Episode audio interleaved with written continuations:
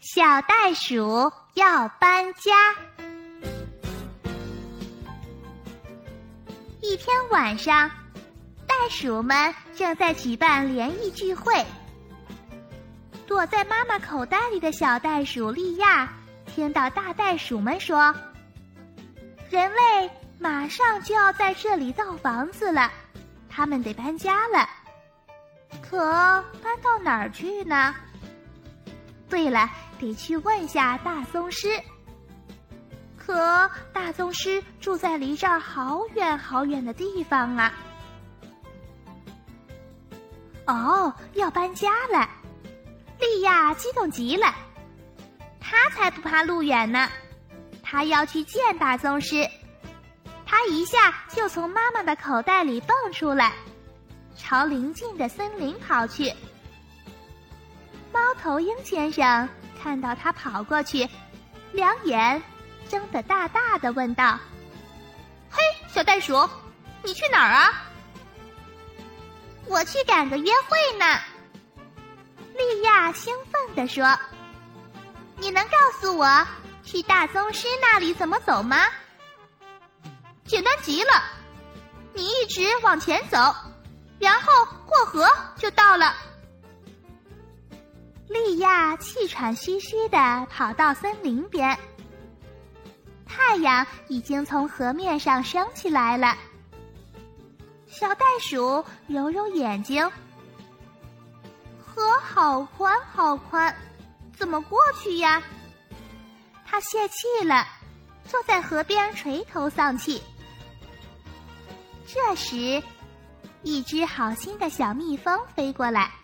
在他耳边嗡嗡嗡地说：“小袋鼠，请跟我来，我告诉你怎样过河。”果然没走多远，河上便星星点点的出现了许多沙洲和小岛。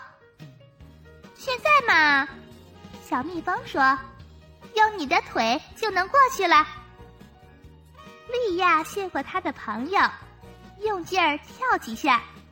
一转眼就到了河对岸，哎呦，气都喘不过来了。小袋鼠在树荫里坐下，这时就在它的头上方，阳光下的一片树叶上，有一条漂亮的小毛虫，全身都竖着五颜六色的毛，正在那里晒太阳。莉亚向小毛虫问道。小毛虫，请问大宗师的家还远吗？就在附近了，离这儿才几根树枝远。小袋鼠，你有那么长的腿，很快就能到了。不过，你能帮帮我，把我也带去吗？我有个小问题要问他，这样我还能给你带路呢。遇上这么可爱的向导，莉亚高兴极了。他俩结伴继续前行。我们到了，小毛虫说。他们看到好多动物都在一块白色的岩石前等着。一条带着大颈圈的大蜥蜴趴在岩石上一动不动。一条小蜥蜴。拄着一根棍子，站在他的背上放哨。他就是大宗师啊！莉亚嚷嚷着：“嘘！”所有的动物们都生气的看着他。是的，就是他。小毛虫低声答道：“他很老了，什么都知道。他思考问题的时候。”就会把爪子、头和脖子都收起来。行了，轮到你们了。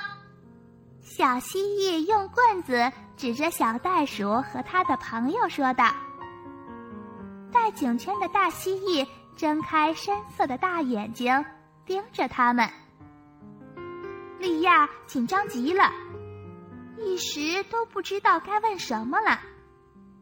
他的朋友小毛虫开口了：“请问，我什么时候能长出翅膀？我好想飞啊！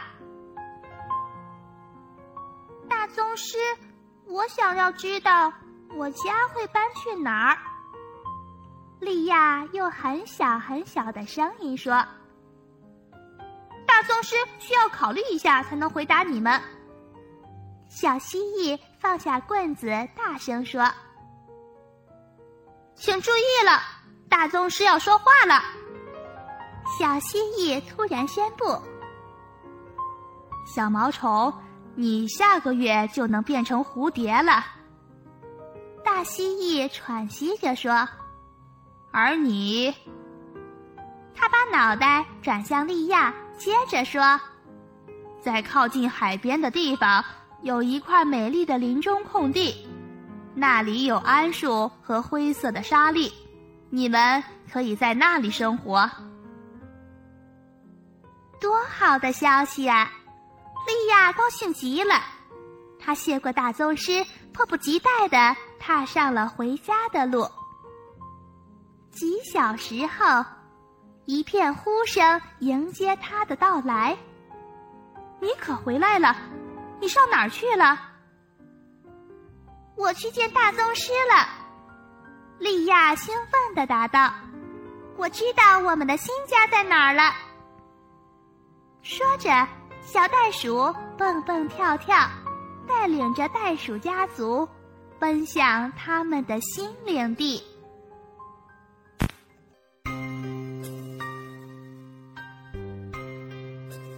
在妙趣横生的大自然里，每一种动物都有着自己的特点和生活方式。小朋友们，让我们再多认识它一些吧。